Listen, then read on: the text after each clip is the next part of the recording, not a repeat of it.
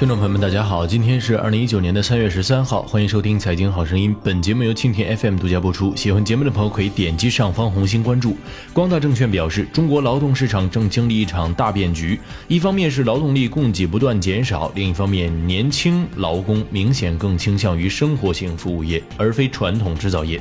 在各大媒体与网站上，有关年轻人宁愿送外卖也不去工厂的话题引发了广泛讨论。制造业普遍反映招工难现象愈演愈烈，特别是沿海地区的工厂，大量年轻人逃离传统工厂与流水线，而外卖行业的年轻人与日俱增。外卖行业从业者的平均年龄在二十六至三十岁，三十五岁以下则更占比七成。二零一五年，美团外卖骑手人数仅为一点五万人，但到了二零一八年的第四季度，日均活跃骑手人数已经接近六十万人，而饿了么旗下蜂鸟骑手的注册人数早已突破三百万。当前春节后的工厂招工进行了密集期，但不少大型招聘会上却反映出招工荒问题。有浙江的企业主表示，今年招工收成少的可不是一星半点儿，甚至面临颗粒无收的局面。光大证券分析师张文朗、黄文静、郭永斌、邓晓峰、郑宇驰在最新研报中举例了这样的一组数据：二零一七届本科毕业生进入制造业的比重仅为百分之十九点二，较二零一三届下降了六点六个百分点。九零后蓝领第一份工作从事服务业的比重为百分之三十，较八零后上升了百分之十七个百分点。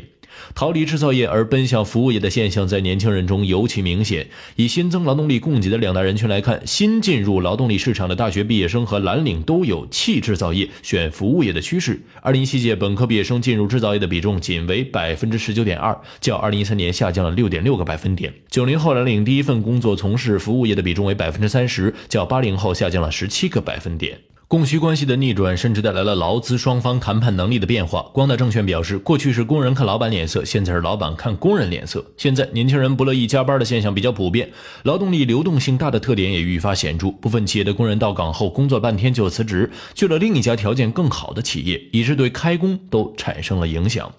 除了工资维持百分之七至百分之十的年度增长以外，企业还提供多种福利来吸引工人。某个县级工业园区的一个企业在招聘广告中列出了公司福利，甚至包括为职工子女提供作业辅导、报销春节回家车费。原因何在？年轻人宁愿送外卖也不去工厂，这种就业选择的变动是市场这只无形之手进行劳动力资源配置的结果。一，许多服务业平均工资高于制造业。二零一七年，顺丰快递员工平均年收入为十二点二万，而制造业就业员工呢，平均年收入为六点四万。根据相关数据，美团外卖两千四百万份的日订单，带动了三百六十多万家商户和六十万外卖骑手，三成骑手的月收入在五千以上。此外，去年还有两百多万兼职外卖骑手从平台获得收入。光大证券称，新职业人群的工作满意度也较高。根据二零一八年新职业人群工作生活现状调查报告，二零一八年新职业人群月收入高于五千元的已过半数，达到百分之五十二点八。而且百分之五十点五的人对工作表示非常喜欢，对工作表示喜欢的有百分之三十三点六，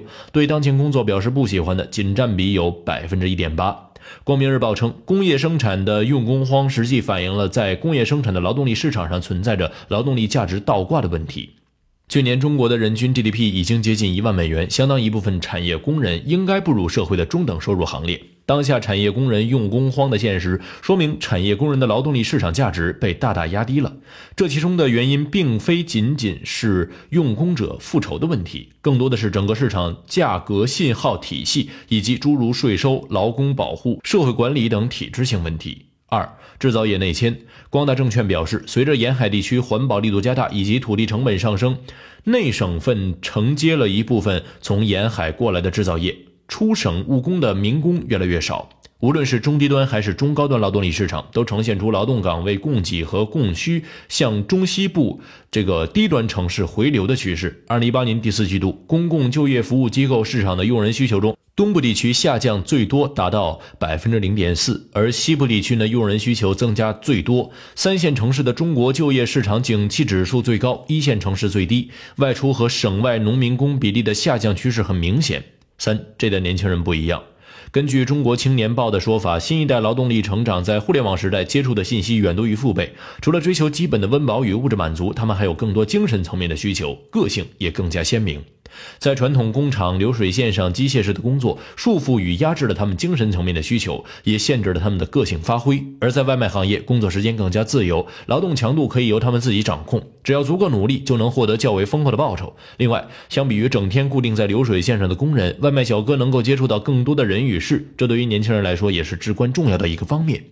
如何解决问题？中国青年报认为，吸引年轻人回到工厂迫在眉睫。当下正是我国制造业转型升级的关键时期。如果大量年富力强的年轻人宁愿送外卖也不想去工厂，势必会造成工厂的劳动力短缺。在正常生产都岌岌可危的前提下，谈何转型与升级呢？